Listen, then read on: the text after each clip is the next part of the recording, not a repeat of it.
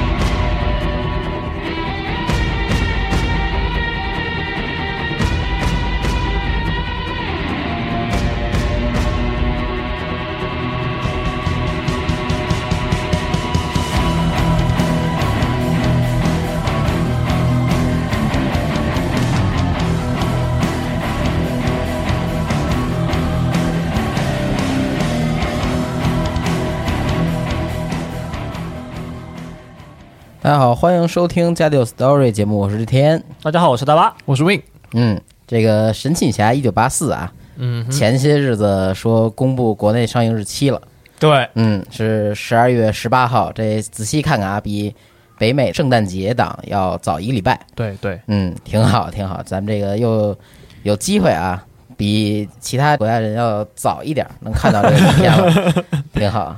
又是这个大家飞过来看，但这次由于疫情原因，可能老外也飞不过来了。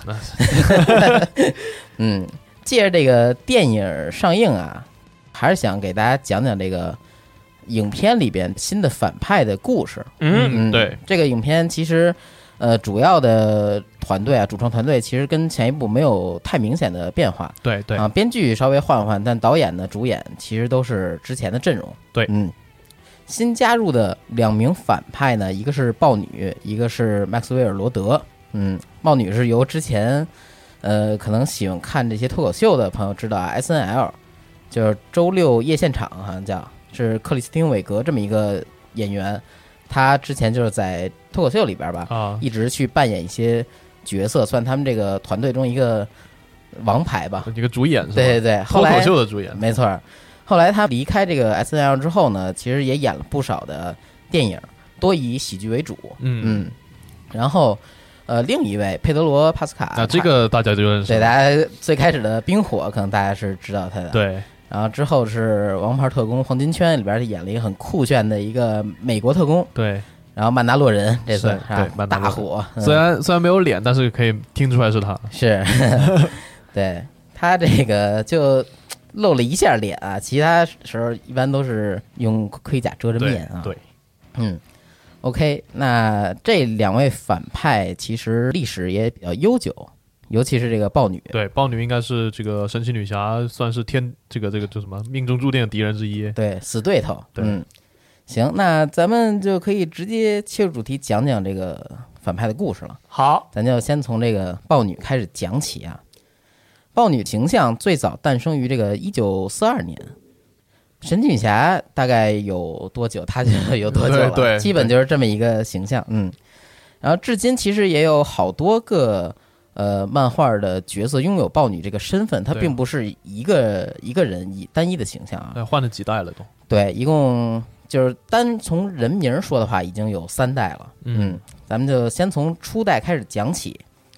初代豹女名叫普利希拉里奇，是神奇女侠的第六期，就是最早那个形象里边出现的一个反派。她是这个黄金时代、白银时代的豹女，嗯然后特点呢就是穿着豹纹的紧身衣，然后戴着一个豹的帽子，还带俩耳朵，对，有点像这个呃 cosplay 吧、啊 c o s p l a y 小动物。最开始的设定啊，它本身其实没有什么超能力，只是一个单纯的坏人，就有这么一个特殊的形象。嗯，其实那个年代有好多反派都是这种设定。对，像猫女其实也算是，对对对，但后来呢，慢慢的就跟猫女这种形象也做出了就比较大区分嘛。呃，但他有的时候会需要借助其他道具来达到他的这个邪恶目的啊。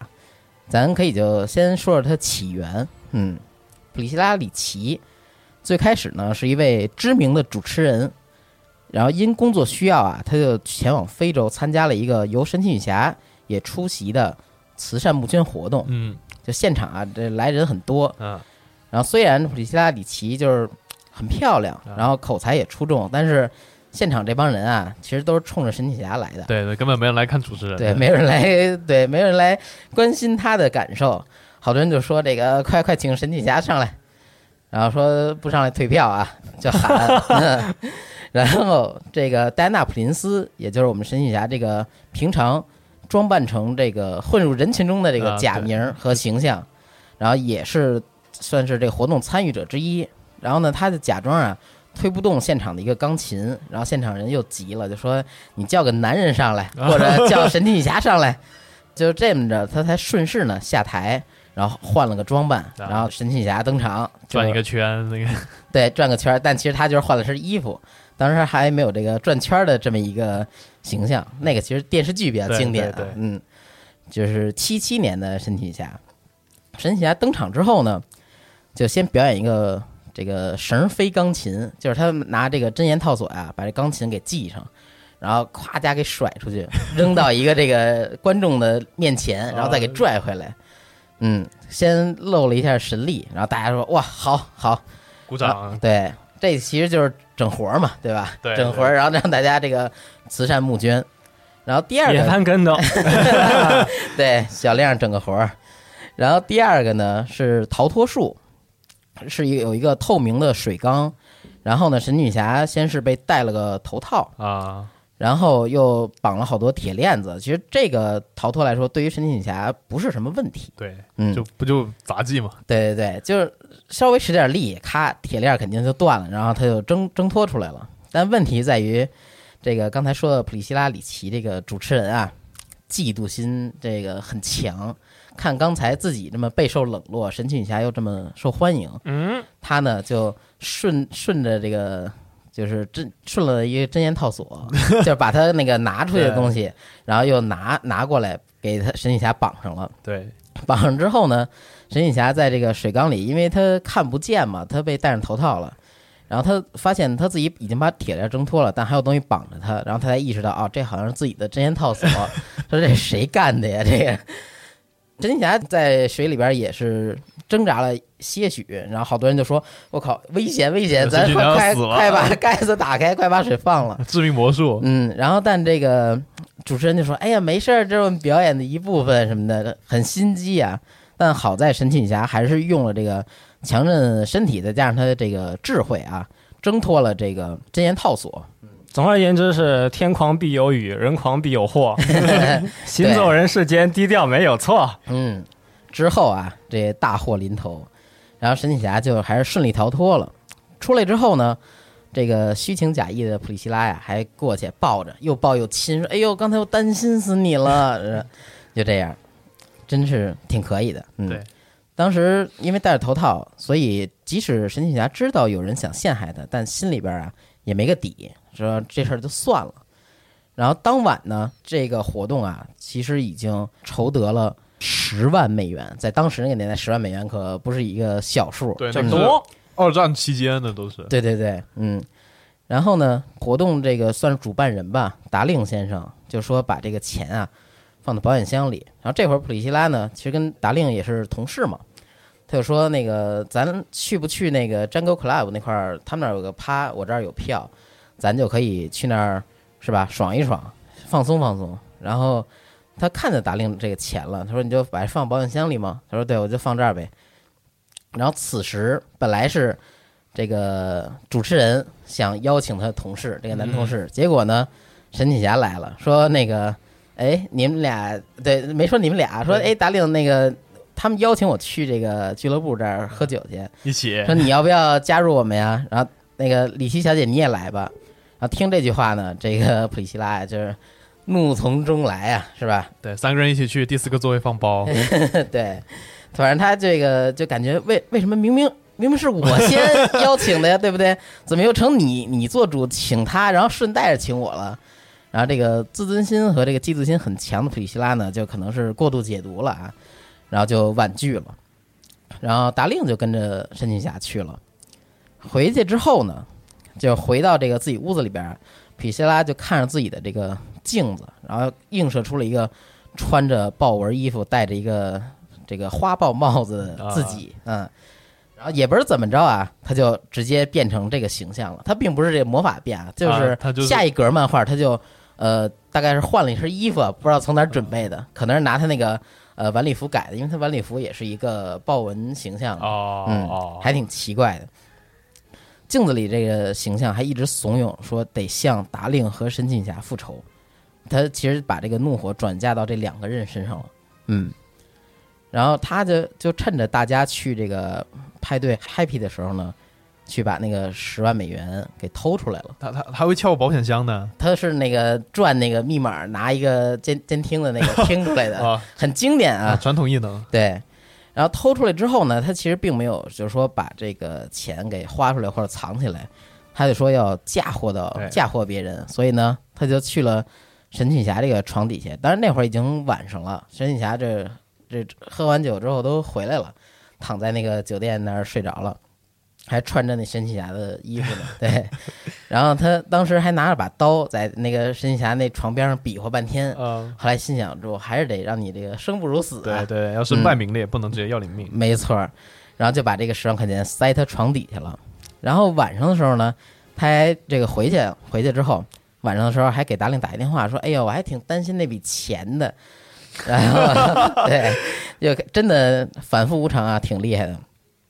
然后经提提醒，达令后来就看钱果然丢了，嗯，说这哪儿闹的？第二天啊，警察就来质问这个达达令和普里希拉，就询问过程中呢，他又见缝插针的说：“哎呀，你说除了咱俩，当时神奇女侠也看见你把钱塞到保险箱里了，嗯，要不然你问问他那个朋友那个戴安娜普林斯，啊。啊就当时还没有识破说这俩就是一个人嘛，以为一直以为戴安娜普林斯是他一个经纪人一样的那么一个身份。然后警察呢就联系到普林斯过来之后，他就说呀，当晚是达令把神奇侠送回去的，然后我呢和他其实是同屋嗯，啊。他说我让他给你解释解释，结果出门换身衣服，神奇侠又进来了。嗯，就还这个老漫画里边经常这种情节。其实现在神奇侠就基本就他已经公开身份了，现在都。对对对，跟就不会有这些这些要素了啊。就当时还讲的这个做好事不留名嘛，嗯，对，出门换装之后，神奇侠回来，这事儿啊还没解释完呢，警察那边又来电说这个在在他那个房间里啊，也就是这个神女侠和戴安娜普林斯共居的那个房间里，发现那十万美元了。结果就这样，神女侠就先被关进监狱里。嗯，之后的故事其实比较简单啊，就明显能看出，呃，作者可能是限于漫画篇幅，没有太多展开。呃，接下来发生什么事儿呢？就是被关着的神女侠被他的朋友保释出来了。然后神奇侠很有责任心，就说不能白受冤屈嘛，啊就说回原来这调查，结果就看到这个豹女在搞事儿，就是她又穿着那个豹纹，那对豹纹的衣服，戴着那小帽，结果呢拿着两把枪对着那个 达令，把他压在地上。然后那个是他打神奇侠的话，神奇侠也不怕，对吧？对，对但问题是说，这个你要过来，我就开枪把他杀了。然后豹女啊，就拿着这两把枪，要挟着神奇女侠和达令先生，往一个充满了流沙的那么一个仓库，对，也是一个呃莫名其妙的设定。对对对，往里走，然后想用这个沙子啊把他们淹死、埋死。结果神奇侠们还是这个神勇无比啊，救着达令先生，就冲出了这个屋子。出来的时候发现房间附近，就包括这栋楼啊，已经开始有火光了，着火了。当时他的朋友啊就开始四处找他们，几个人汇合之后，发现豹女呢还在这个楼房上边房檐上待着。接着下来就是房房子着火塌了，啊，然后豹女就掉下来了，就突然这个反派就没了，这就是他亮相的第一个故事。嗯，就初代豹女的故事。对，还挺奇妙的，就是尤其是这个结束还挺奇妙的。对，大家都以为他就死在这儿了，但其实后来他又出现在很多地方，包括在天堂岛，他拿过一个腰带，啊，然后他带着这腰带之后就有一定的神力了，然后可以跟亚马逊的女战士正面一拼，他就去岛上挑战，嗯，去挑战那些亚马逊人，还赢赢了不少，对。也没说，也没有设定里面说他练过什么功夫。对，就是一主持人嘛，文职工作的，但就是身手好。嗯，那你看心理医生也有身手好的，是是对，哈里奎恩那种，对对，莫名其妙的，嗯，这就是一代豹女故事。然后二代豹女呢，其实是诞生大概是青铜时期是不是可以跟大家讲一下这个美漫的分分期怎么分的？哦，可以可以，它一般是根据年代分。它为什么按年代这么分呢？是因为它这个创作理念啊，还有一些呃故事的偏内重核，对对对，它有一些变化。嗯然后青铜时期其实就呃很接近现实，就好多东西都特别现实。虽然我感觉它刚才那故事也挺现实的，对，就是讲人性嘛，对吧？嗯，二代的这个豹女名叫黛博拉·多姆尼，首次登场于一九八零年《神奇女侠》第二百七十四期的一个反派，她其实是初代豹女的侄女儿。嗯，哦哦，这亲戚关系是吧？对，有亲戚关系。然后这个黛博拉是卫生环境组织的这么一个成员，嗯然后与神奇女侠是有这个呃邂逅的。她是因为神奇女侠解决了一次石油污染危机，然后就特别感谢神奇女侠，两个人就是初次见面也是就关系比较好，就互相也能看得上眼。嗯，结果就没事儿了吗？回到家之后，黛博拉发现，呃，自己收到一封信，就讲的是他这个普里希拉这个阿姨呀、身体抱恙，然后他就过去看了。看之后呢，他发现自己阿姨的有个曾经的身份就是豹女，是有一个假人儿放在他那个家里，啊，然后穿着他以前的那个作案时候那衣服就，是听着像蝙蝠侠才会干的事情。对对对，然后那个假人呢倒下来了，就把他砸晕了。这会儿有一个叫反派叫 Cobra，那跟眼镜蛇指挥官是一样的，就是 Cobra 来想这个让豹女重出江湖嘛啊，但其实他可能也没有推算到这个嗯年老体衰是吧？廉颇老矣，尚能饭否？没请着，结果看地下倒着一个年轻姑娘，就把她抓起来了。对，就是这第二选项嘛，嗯。这还挺唐突的。对，是是这太挺唐突唐突了。对，抓起来之后呢，就对这个环保人士啊进行洗脑播片儿，就比如说呃轮船漏油啊、油井爆炸呀，啊还有就是人拿着棒子打海豹什么的，确实有那个画面，嗯。然后就经过呃洗脑改造，再加上身体改造，让她成为了二代豹女。然后二代豹女的特点就是她没有那帽子了，她是红色的长发，嗯，然后以前的 V 字领变成更开放的一个啊深 V 造型这个。时代不一样了。对，而且以前的豹女其实是穿着普通的鞋子，这次改成高跟鞋了。啊，嗯，然后她的指甲说是爪子啊，其实就是指甲，说是用这个铬合金去改造的，嗯就是比原来的那种设定更具杀伤力和威胁性。嗯，这个二代豹女其实没有更多细说，这大概就是它的起源。反正有这么一个人物，嗯，对。然后就是三代豹女，三代豹女也是沿用至今的这么一个设定。对而本次一九八四电影里边，反派也是这个芭芭拉·安密涅瓦，就是三代豹女。对，嗯，这应该是大家最熟悉的豹女了。对前面两个估计很多人都没听过。是，毕竟是老前辈了嘛。对对嗯。对，然后这个第三代豹女芭芭拉·安密涅瓦，她的经历相比于前两位更加丰富一些。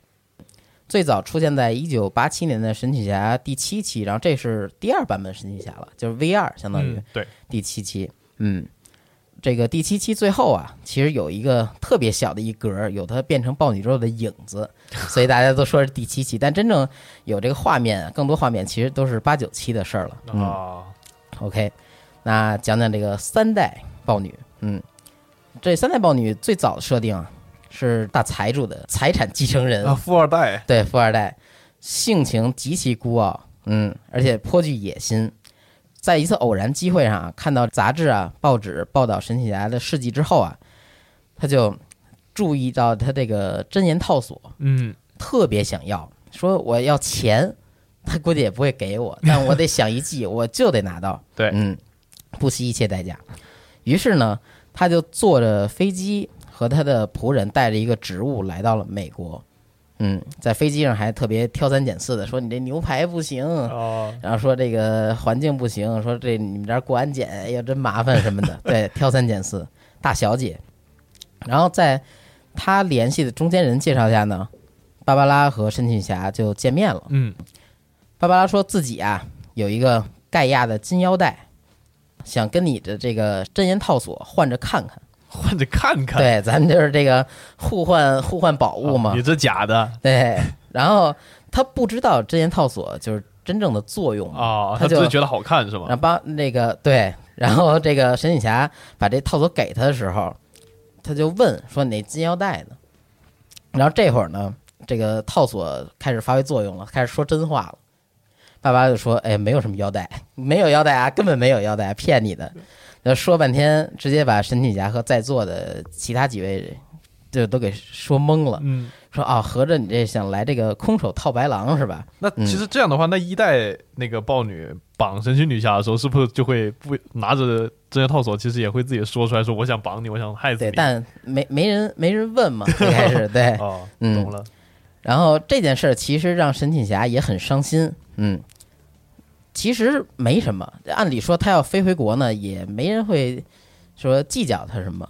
不过他觉得自己被驳面子了，他还是想要这个真言套索，而且要向这神奇侠复仇。对，这气性很大啊，可能这个大小姐嘛，对吧？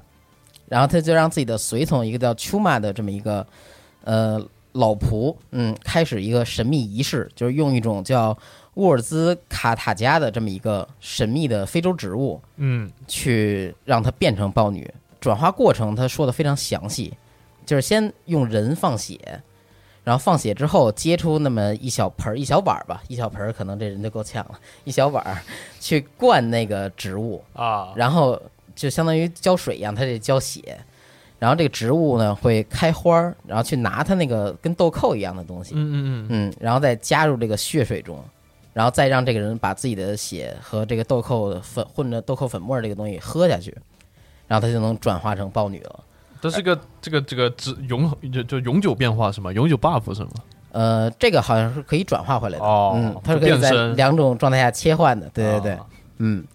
而且这个豹女其实比较突破性的一点就在于它本身就是一个完整形象，而不是说借助一件衣服、嗯或者插几个指甲、戴个帽子这种，也不用手枪了，对不对？对对对，嗯，这种豹女非常嗜血，她有一段战斗场面描绘的非常好，就是搞偷袭。神奇女侠在这个公园里跟一只松鼠那儿正玩着呢，啊，就豹女从树上把它尾巴伸下来，就捆着神奇侠脖子，想给它绞死。哦然后后来跟神奇侠的比拼当中呢，几个人就是角力嘛，就把撞倒好几棵树。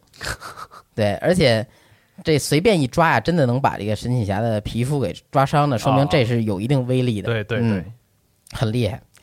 后来呢，是因为神奇侠的一个闺蜜拿着枪出来了，就把这个给赶走了，就把它打掉水里了。水里之后，神奇侠马上就下去游，但没有发现他，这也是一很经典的消失戏。对，对对感觉这个像这个逃脱大师。嗯，老版故事里枪还是挺有用。对，对对，是的，八十年代人人们还是很怕枪的，没错。嗯，像刚才那个呢，呃，虽然叫芭芭拉密涅瓦，但其实的形象还是一个跟现在版本巴拉芭芭拉密涅瓦是有一定区别的。对对，嗯，要说哪个像咱们电影版的，那可能还是呃后来编的这个故事更像。就是说，芭芭拉密涅瓦 并不是一个单纯的呃嫉妒心那么强的人，而是有一个转变的过程。那咱们就可以说这个新版的电影版里边这个形象，更像是重生版本里边这种故事。嗯，重生版本里边呢，芭芭拉是一个英国勋爵的独女，也是富二代，对，也是富二代，但很低调啊。人家确实不倚仗自己的这个身份，嗯，靠的是实力。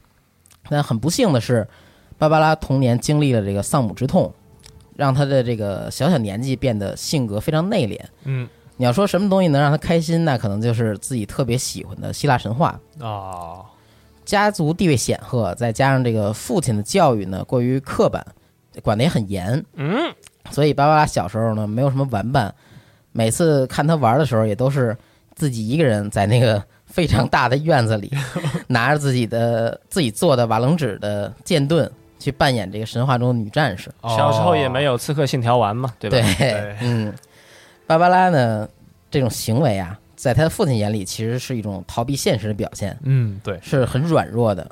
为了让这个女儿尽早独立，父亲选择了一个比较极端方法，就是虎式教育。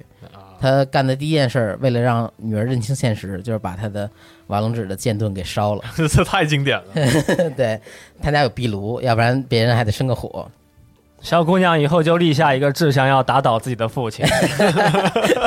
太狠了，太狠了！这还是很乖的啊。芭芭拉没有太让父亲失望，在他二十六岁的时候呢，已经拿到两个博士学位了，而且顺利成为一名考古学家。哦，劳拉，对，在虽然是达到了父亲的预期啊，不过他并没有完全忘记自己童年最喜欢的那些东西。受这些影响呢，他依旧相信亚马逊是真的存在的。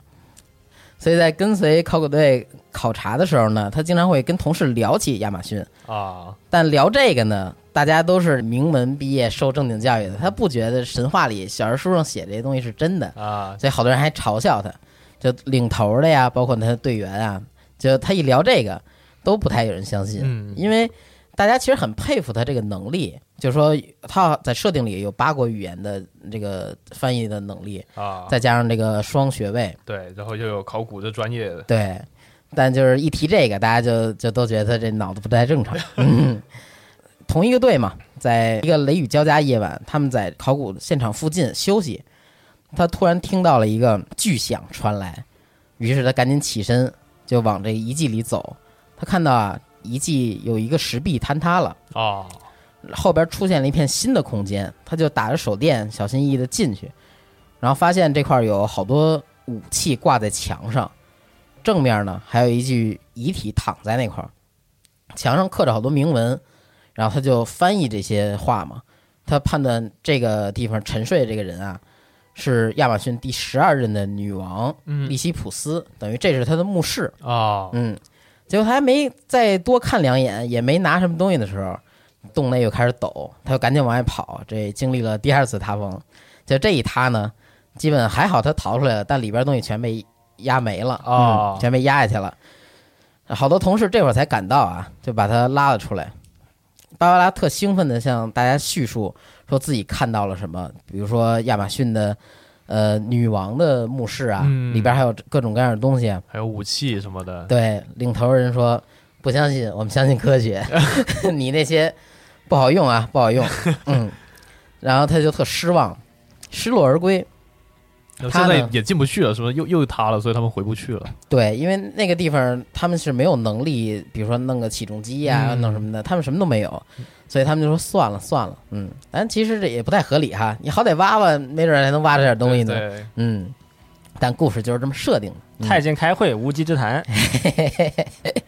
没错儿，失落的芭芭拉呢，就这样去镇子里的酒馆买醉，然后在这儿呢，他遇见了一个男的，叫维克多·扬科维奇。这个人其实不是很重要啊，名字有没有名字无所谓。对，其实，在往前翻几页漫画呢，会发现他就是考古队其中一员。然后他看芭芭拉醉成这样，他就跟他说呀：“说，哎呀，我是你们队的人。”哎，确实是啊，然后就各种套话，说你刚才说什么亚马逊什么第十二任女王，还有那些东西，然后这个各种套话说半天，结果还没等他真正说完啊，芭芭拉喝多了就倒在酒吧了。啊，等他一醒来的时候呢，发现自己的研究报告被摸走了，嗯，顺了，巧合都是巧合。对。然后芭芭拉就说：“不行，即使所有人都不相信我看到那些东西，但我肯定是相信我自己的。嗯，然后我没有做梦，对，好不容易我看到我童年的这些东西就是真的，那我不能放弃这个机会。于是他就开始在地中海范围就找这个人，嗯，找了一个维克多·扬科维奇。等他找到的时候呢，他已经死了，找到一具尸体。他是在突尼斯找到这个他的尸体的。很奇怪的是，这个胸口啊有一棵树的干枯树的这么一个图腾。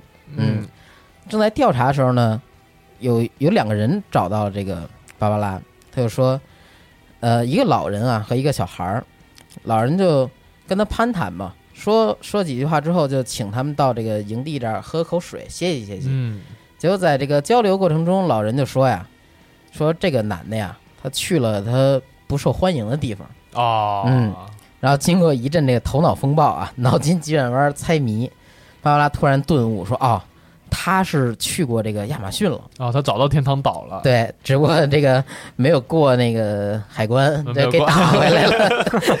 打死了，对，嗯，说找到了，然后我懂了。于是呢，芭芭拉就告别这一老一小，前往这个码头，让一个渔夫就从那儿租了一船，结果也不知道怎么着就能开到那儿。按理说不是有一个什么防护罩吗？对对对，有个结界，对，不过漫画编辑也懂这个设定啊，就为了不让这个设定这么突兀，所以这个老人和这个小孩儿其实应该是亚马逊那边的高层。啊，这个他当芭芭拉离开之后呢，这个呃老太太对之前是盲眼设定，嗯然后她就突然有一个眼球，而且她旁边那小孩呢变成一个猫头鹰，啊明显就是神嘛，吧？对对，就说明还是想让他接触，就是比较相信他这个人，所以想引导他过去，嗯嗯，所以给开了个后门。然后他就到了这个天堂岛，但是没有见到亚马逊战士，他有点失望。嗯不，过他确实找到这么一片净土，啊，有物证了，对。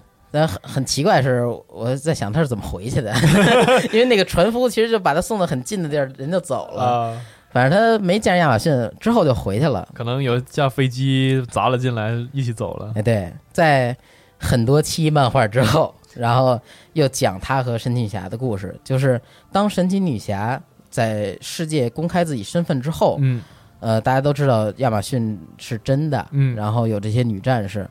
芭芭拉呢，作为一个这个顶尖的翻译官啊，因为啊专业看得懂嘛，对吧？专业，对，作为翻译人员被邀请到美国接触到神奇女侠，然后两个人呢就成为好朋友。在这种情况之下，芭芭拉就教他社会的呃文化呀、习俗啊，然后神奇女侠则向他讲述这亚马逊的好多故事。这有点像这个第一部电影里面神奇女侠和斯蒂斯蒂夫的那种关系，哦，对对，嗯，但其实在这块儿呢，就是没有找到她的爱人，找的是一个好闺蜜。对嗯，然后漫画其实经历了好多事情，咱们就简单说说。就是神奇女侠抗击过阿瑞斯，然后在这个之后呢，芭芭拉发现啊，世界上仍有好多神明存在，然后她就想去非洲的某一个地方去探险。神奇女侠为了保证她这个好闺蜜的安全，嗯，就给她一个 GPS 的发射器，说你要遇到危险摁这个，我就过来。哦嗯，结果呢，这个信号被一个叫 Doctor Cyber 的这么一个反派呀、给关停了，拦截了。对，然后这样他在在非洲遇到了一个很奇怪的东西，就是刚才说的那棵树，啊 就是有豆蔻、魔血啊什么什么那个。神奇植物，对对对，是叫乌尔兹卡塔加。然后在这个设定里边，这个东西不只是一棵树，而是一个像是植物神一样的东西，有点像个邪神，它的形象嗯很可怕。然后将它转化为豹女的，嗯，而且这个豹女其实相比于八十年代那种形象啊，更像豹子，而不是更像人，就是哦猫头，嗯，个性变得更嗜血，尤其是它展现了好多獠牙呀，包括食人饮血的这种啊欲望。更兽人一点，对对对，就完全失去理智了。当豹女被完全转化之后呢，神奇侠其实也对他表示出非常的非常大的歉意，因为毕竟自己当时说要保护好你，啊结果还是没保护好。对，但之后其实也有这个从豹女又转化回芭芭拉，他们两个人又交流有一些互动嘛，对，还挺感人的吧。从八十年代到最近，然后豹女这个跟神奇女侠关系等于又近了一步，而且两人关系也发生了一些变化。其实我感觉这种设定可能会在一九八四里出现。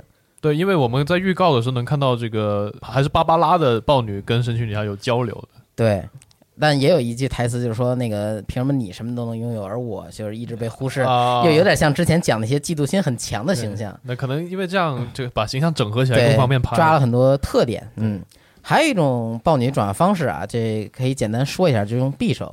就有一个地儿，他们是有有这个豹神这种东西，他们需要会转化村里被选中的孩子，啊，变成豹神去守护他们这个部落。结果，呃，很不幸的是，有一个豹女就是被这个匕首插中了，被转化了。嗯，对，有这么一个事儿，这是比较呃，现在好像不怎么用的这么一种方式了。嗯嗯 OK，豹女就大概讲这么多，咱们可以讲讲下一个。嗯，下一位呢，我们说麦克斯威尔罗德好，和豹女这种宿敌的设定不同啊。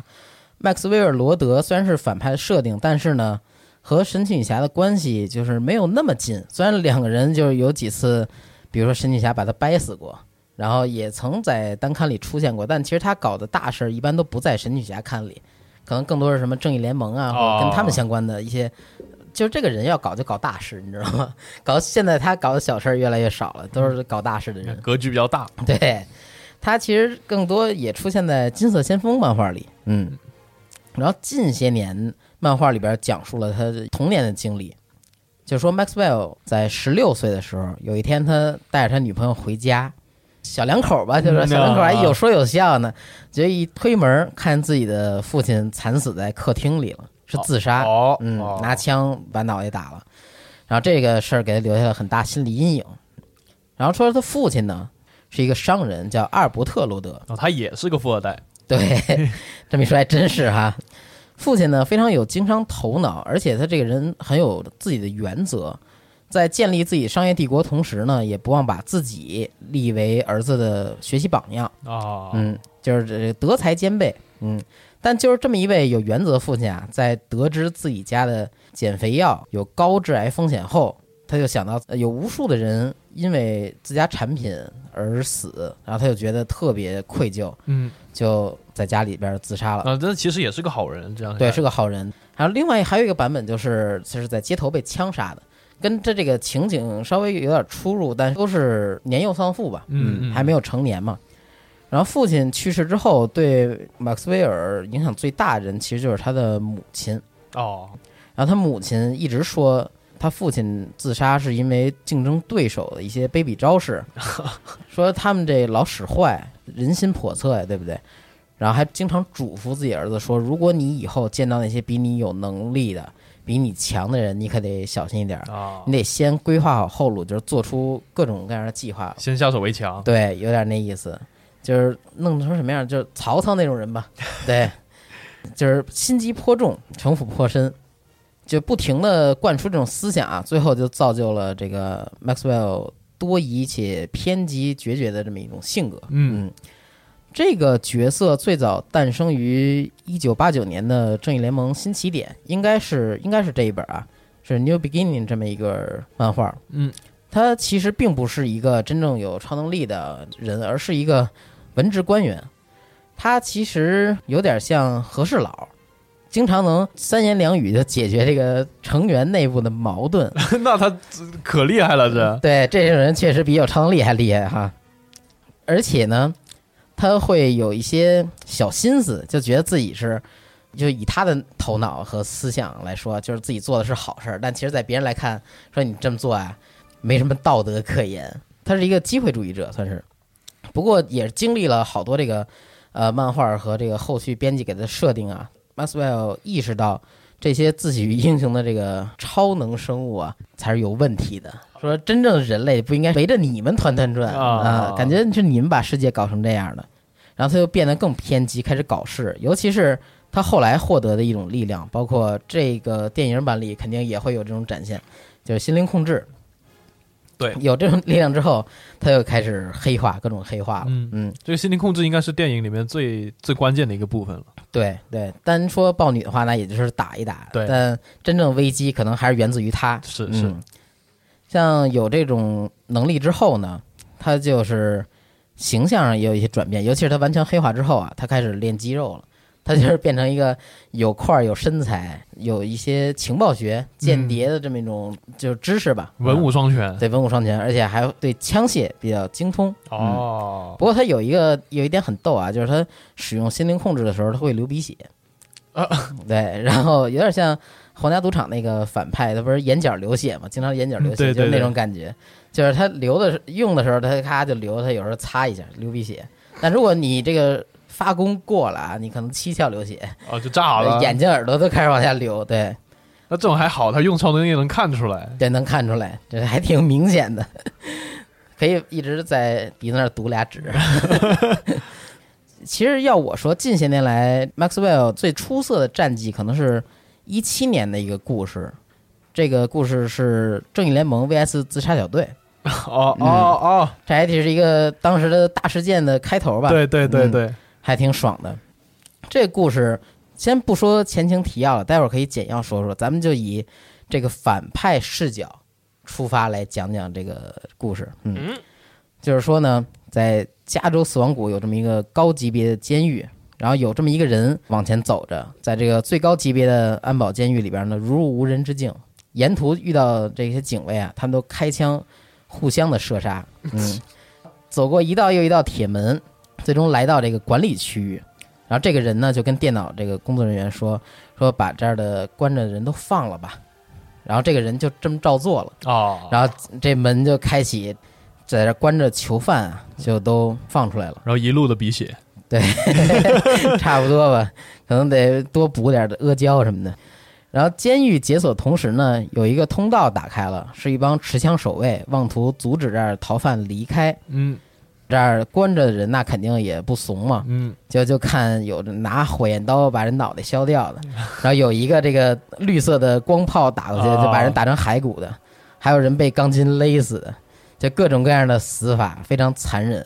然后呢，这个领头人就把这几个人带走了，说那跟我走，咱们去找这个黑暗之心。啊，领头的人就是麦克斯韦尔，嗯他呢救出来一共有五个人，一个叫罗斯塔姆，然后强尼索罗、翡翠眼女王、暴狼和北极星博士。啊，暴狼罗伯是吗？对，就是 logo，、哦我很喜欢的一个 Kiss 乐队粉丝 的那么一个形象。就是大概说一下这几个人的能力啊。罗斯塔姆呢，他是一个剑术大师，他可能是这个团体最正常的一个人。嗯他是一个说正常是因为他是个人类嘛，但不正常是他有一把火焰刀，这个刀一直是着着火的啊，附魔，对，然后强尼索罗呢，他设定本来是个演员，但他被吸进过异次元，就哦变成二次元人了。然后在那儿遇到过这个邪神，他就把自己的灵魂献给那个世界的神。哦，然后呢，他就变成没有一个实体，他穿着一身西服，然后戴着手套，让你看不见他胳膊肘这块儿，嗯嗯然后戴着一个面具，你看不见他的脑袋。嗯如果说有他把这面具揭下来，大家看的可能是会直接把人逼疯。嗯嗯，嗯，自己还能召唤许多这种异世界生物。嗯这感觉不是二次元，这是四次元。对对对，反正这么一个很很奇怪的这么一种反派设定啊。然后是翡翠眼女王，她呢有一颗大眼球的一个水晶球，大概比篮球还大几圈。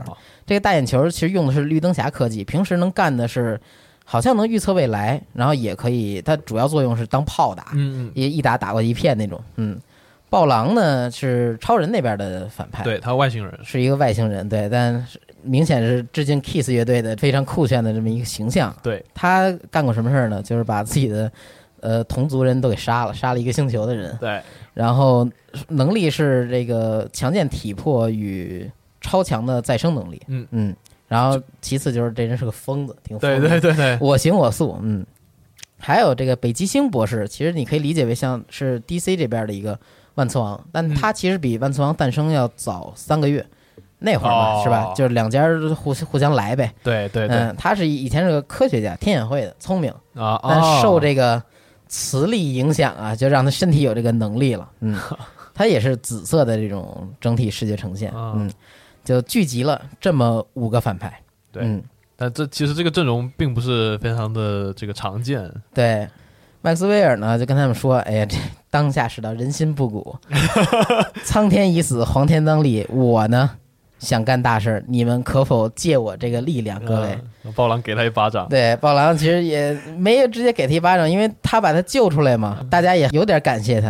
然后他说：“那你让我们帮你，你干嘛呀？”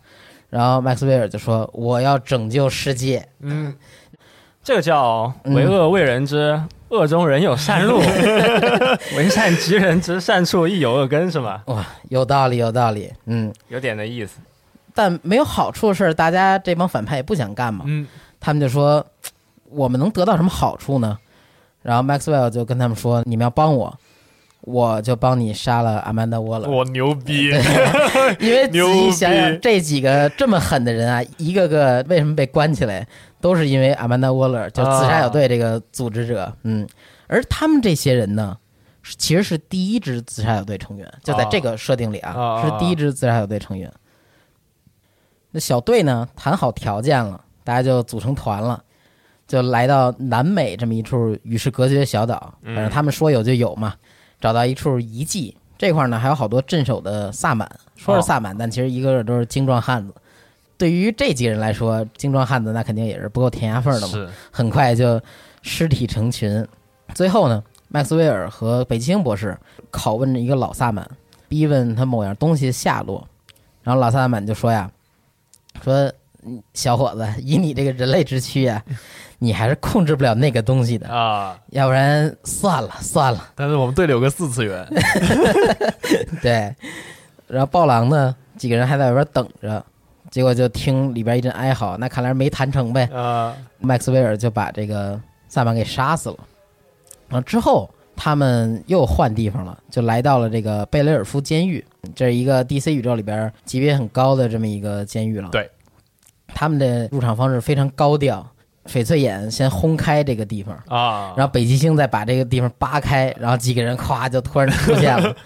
六人组嘛，就是五个自杀小队成员，再加上 Maxwell，嗯就出现在众人面前。这众人是谁呢？是当时的自杀小队和正义联盟的主要成员。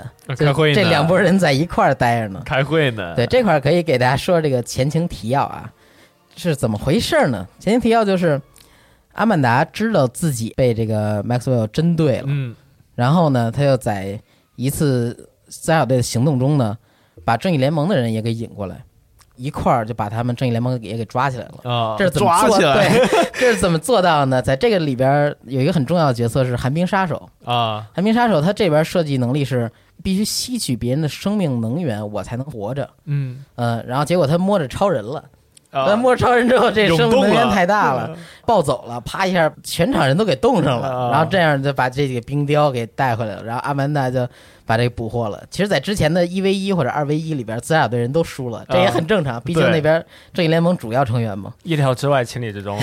对，编剧情理之中了。抓着他们之后呢，阿曼达就跟正义联盟这边说呀，Maxwell 要杀我，大家也都笑嘛，自杀小队和正义联盟人都笑。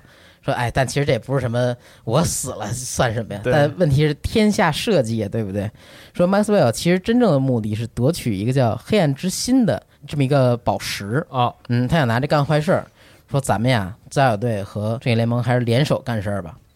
然后面对数人，也就是他们六个人啊，面对这个自杀小队加正义联盟，嗯，Maxwell 依然没有胆怯，就开始用自己那一套了，就先是挑衅啊，说你们居然和自杀小队在一起干活，啊，同流合污，对，你们这心脏啊，有有被这个江湖名门正派之名。嗯，随后呢，又用这个呃言语干扰，因为他口才非常好，他也也知道谁缺什么，就一眼看破人心那种。嗯。再加上这个心灵控制能力，先忽悠掉一个女巫，因啊为对方团队女巫讲真，这实力就是高的时候那是真高，对。那所以先忽悠晕了。翡翠眼呢，这这会儿趁机就开了个地图炮，然后强尼索罗掩护麦克斯韦尔说：“你赶紧走。”然后我们就在这儿来。强尼索罗呢是把自己的面具一摘，召唤出许多这个异次元生物，一下为己方六人又增添了一堆小兵啊，嗯这样这样的话人数上起码就不占劣势了，对对对。然后暴狼呢，疯子嘛，他就真的去开始追杀阿曼达，阿曼达和死射一块儿，还好死射这跟着他呢，这俩人在前面一边开枪，暴狼在后边追，因为他也不怕死嘛，他能快速恢复嘛，俩人就这么打着。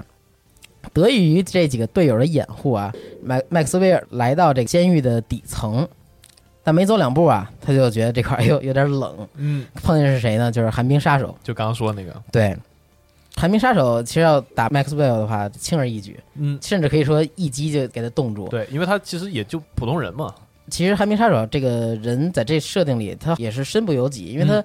身体变成这样，他好多时候是本性使然，他还是一个科学家，还是一个正直的人，嗯嗯，就先给他冻上一半儿。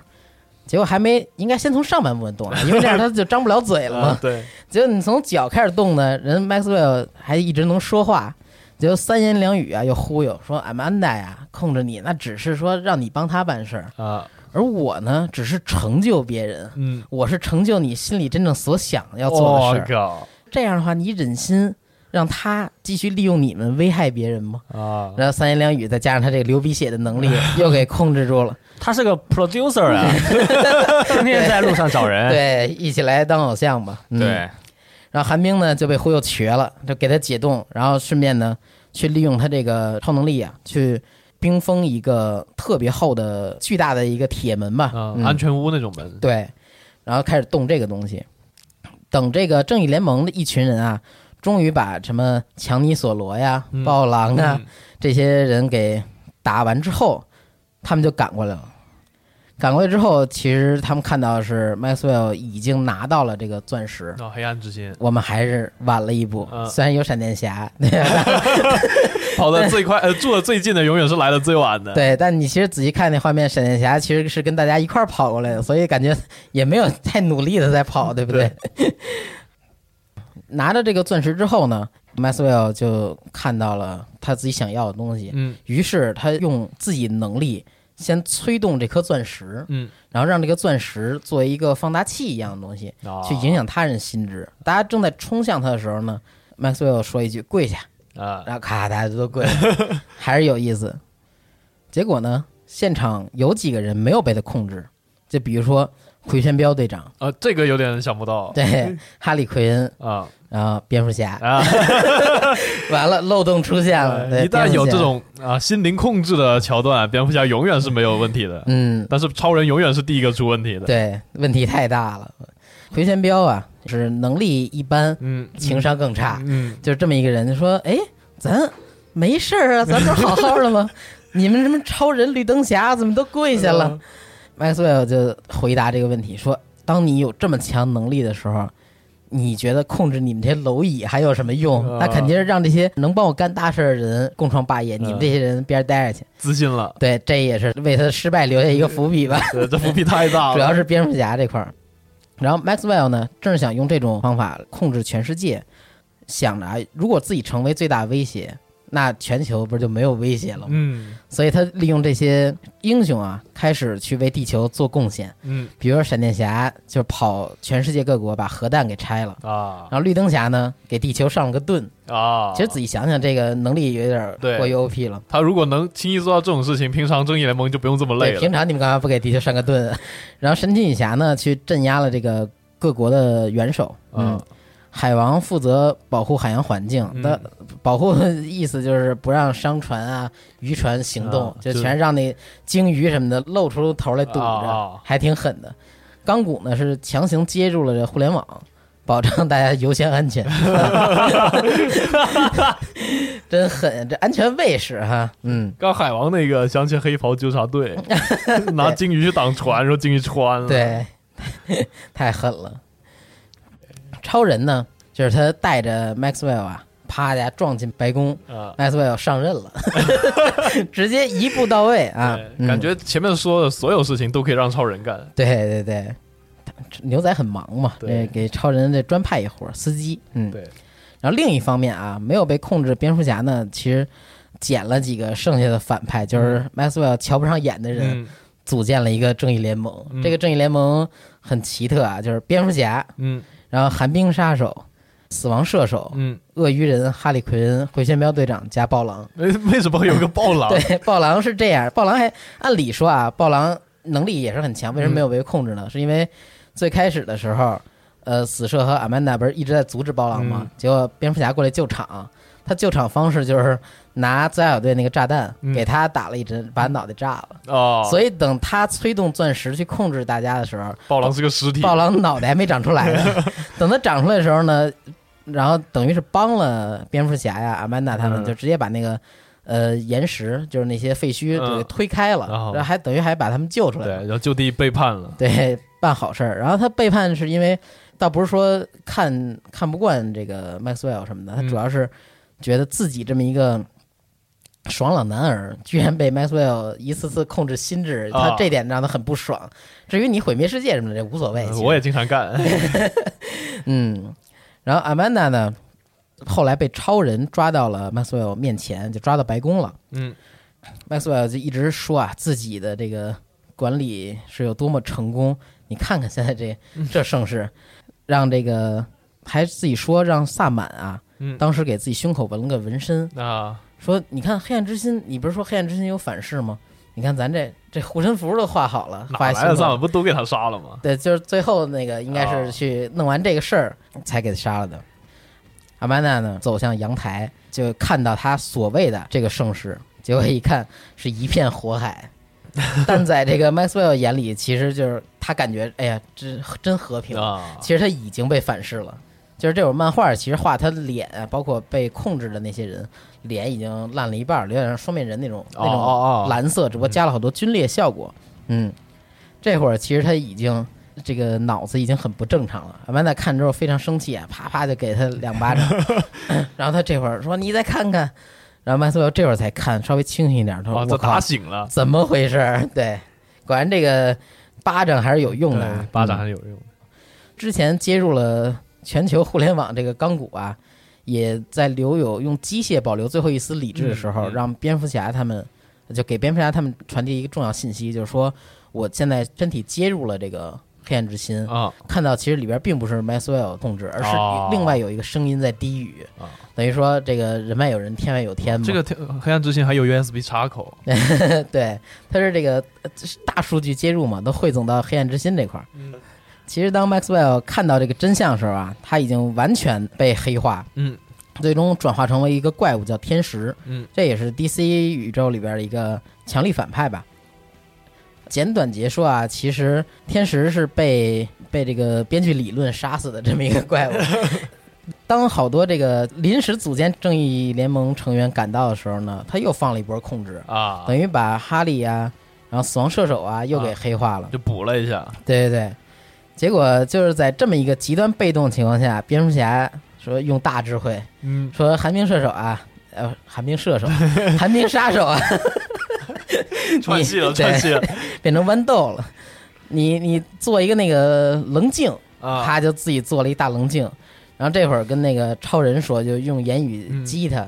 然后超人这会儿呢也很配合，没有冲过来直接把他冲爆，啊。而是射了一道激光，啊。然后让他这个激光进入这个棱镜这块儿，咔就阳光普照。啊，是因为什么呢？说为什么超人这个东西有用呢？是因为超人是吸取太阳之力。对对，超人是太阳能的，对，然后说这个天使呢，怕的是太阳，他以前被一直照着在灯底下待着，啊那个钻石嘛，一直在灯底下照着，所以呢，天使只能隐藏起来，嗯虽然没有被完全消灭，但他怕这个，然后等于让超人照呢，这样的话大家就都能恢复了。嗯，这这是编剧理论，也是蝙蝠侠想出来的理行，论。你说怕那就怕。对，那确实怕，就一照呢，大家都都恢复了。对，蝙蝠侠说的就是对的，好对好好好，反正最后啊，寒冰说那个我再坚持坚持，但自己一直用这个能力呢，其实是极端消耗自己的生命的。对他要吸嘛，然后蝙蝠侠说那个没事，吸我的。说兄弟，咱俩凡人之躯是吧？对他说没没事没事，大义凛然嘛。结果这会儿超人过来说没事，你吸我的。就超人这会儿已经苏醒了，啊，就第一个醒的也是他，结果苏醒之后就开始说，那我一人吸一点吧，就是给现场一人可能吸了百百百分之零点几，嗯但已经够了，有点像元气弹那种感对觉。对对对对，做了这么一个很很坚固的棱镜，咵一照，天使就消失了，剧情杀。对，消失之后呢，这个 Maxwell 又变成这个人形了，胸口还弄成那个大蛇，嗯大蛇太阳的，就就倒地了。抓起来呗，对，就被阿曼达后来抓起来了。嗯，就是这么一个故事。这个其实是他近些年办的一个大事儿，嗯好像说在这个事件之后被羁押起来了。后来，呃，阿曼达还用又用了一次他当下一批自杀小队成员用了。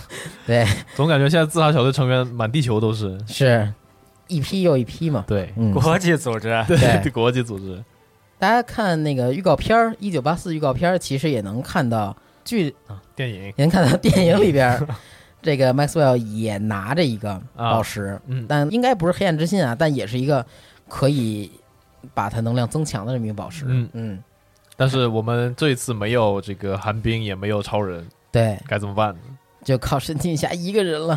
嗯，而且好多人猜啊，说史蒂夫好像是跟他在一个舞会上就那么相遇的，最起码预告片，给人看起来是这样的。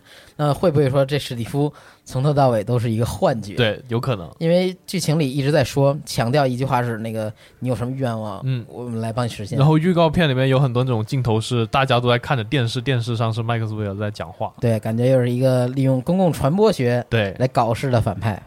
行，我看还有时间啊，咱们可以讲讲这个反派之外的事儿，嗯好，就是这个金鹰战甲。啊，对，封面装备，对，这个东西其实，呃，登场次数并不是很多，但一般都是在很严重情况下呢，神奇女侠才会穿这身装备。嗯，金鹰战甲首次登场于一九九六年的《天国降临》哎第三本，名著，名著 Alex Rose，我永远的神。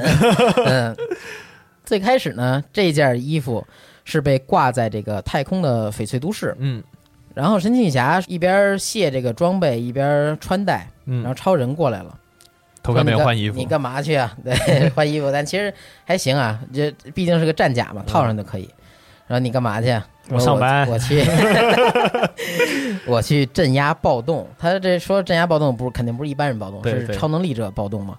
然后超人过来说：“哎，说阻止，说哎呀，戴安娜，你现在看着越来越危险了。”嗯一边一边说，还一边玩着那装备，玩那剑，结果咔，超人的手被划一口子，玩脱了吧？戴安娜还说这也是附魔的剑。对对，超人的弱点是魔法和心灵控制，嗯还有克时，对，还有花粉什么的，对，什么什么都怕，感觉。感觉弱点还挺多的。然后他说：“我这个剑啊，可以斩断电子，你说这剑就有多厉害吧？”其实，在这里边没有特殊的描写，嗯嗯，就没有太突出说神奇女侠一个人的作战能力，以及说盔甲能带给神奇女侠什么样的效果。嗯其实真正的能力展现，其实都是后边好多漫画剧情的二次开发。啊，就是利用这个设定，对，在神奇女侠 V 二刚才提到那个一百四十四期中，又有一个精英战甲出现了。这整体设计其实从外观来看和 Alex Alex Rose 这个版本差别不大，但是呢，它展现了这个护甲的保护功能。嗯嗯，就比如说漫画里有一段啊，是他们打架打到核废料，后来核废料炸了，神奇侠就从里边走出来了。嗯然后戴了一个头罩，有点像那太空人，或者说那个极冻人儿的那个玻璃头罩啊，戴着那么一头罩出来了，还还挺突兀的。说这玩意儿能防辐射，能给我提供全方面保护。但仔细想想啊，他的胳膊和腿都露着呢，他胳膊和腿是露的是肉啊。你那你要带上这个，你是不是你到底怕还是不怕呀？你说脑袋戴着这个，你说怕我吸进气儿，但我感觉他的衣服那密闭性也不是很好。可能是魔法，对，可能应该是魔法。嗯对对。然后在这个里边呢，斧子代替剑成为精英战甲的标配武器。哦，嗯，在之后的一些剧情里，其实也是斧子，包括呃还有一些组合技啊，比如说把斧子拴在这个套索上，嗯，然后给甩出去，还好像救了救了一个人从飞机里边，对 他用这种方法去救人的。还挺期待这个战甲在电影里的表现。对，对，这个东西吧，就好比是小母牛排队嘛，牛逼一个接一个。是一个接一个。到了这个 电影版本里边呢，变成什么样了？是一个更加贴身，感觉没有那么多花花里胡哨的装饰，对是一个完全覆盖身体的这么一个形象。对，但是脸这次是露着的，对，没有一个完全的玻璃头罩了啊。不过很很科学的就是它胳膊啊、腿啊，其实是完全包裹的。嗯嗯，而且区别在于以前的翅膀啊，就是单独卸下来，就是只是一对翅膀。嗯，这次预告片里特意展示了一个，就是它翅膀它一一解除了，咵碎一地，对对，一节一节，那个感觉还真是挺厉害的。就感觉是那种拼装的盔甲板一样。对，我感觉这个电影还是挺期待的。说这么多，其实也和电影本身关系不大，对，就补充一些设定。对，只是说给大家说说反派的设定，以及做这个精英战甲嗯，在漫画里边设定，大家可以对比参考着，看看电影能给大家带来什么新的惊喜吧。好，嗯，对，行。嗯，其实也没什么其他多说的了。再说一个事儿，就是咱们站 app 和这个集合网站内有抽奖，应该就是在这个节目里边。嗯啊，对，具体怎么参与，大家请详细看说明。应该就是在电台这里边，大家点进来也可以看一眼。对，然后有一个具体的抽奖位置，上面会写好大家要怎么样抽奖。嗯，行，那么抽什么呢？我们抽的是十张 IMAX 版的《神奇女侠一九八四》兑换码。嗯，哦耶！哦耶，大家可以看看啊，这个十八号，对十二月18十八号就可以看了。大家听到这期节目的时候，应该没几天了。对，应该还有一两天吧。对，嗯，行。大巴感觉怎么样？这美漫故事和这个日本二次元相比，都都是好事，都是好事。嗯，这次把大巴请过来也是这个帮我捧捧哏，是吧？嗯，感谢我也没说大巴。文化融合，嗯，行，感谢二位啊嗯，然后也感谢天叔，感谢。各位听众啊嗯。那本期节目就到这儿，我们下期再见，拜拜拜拜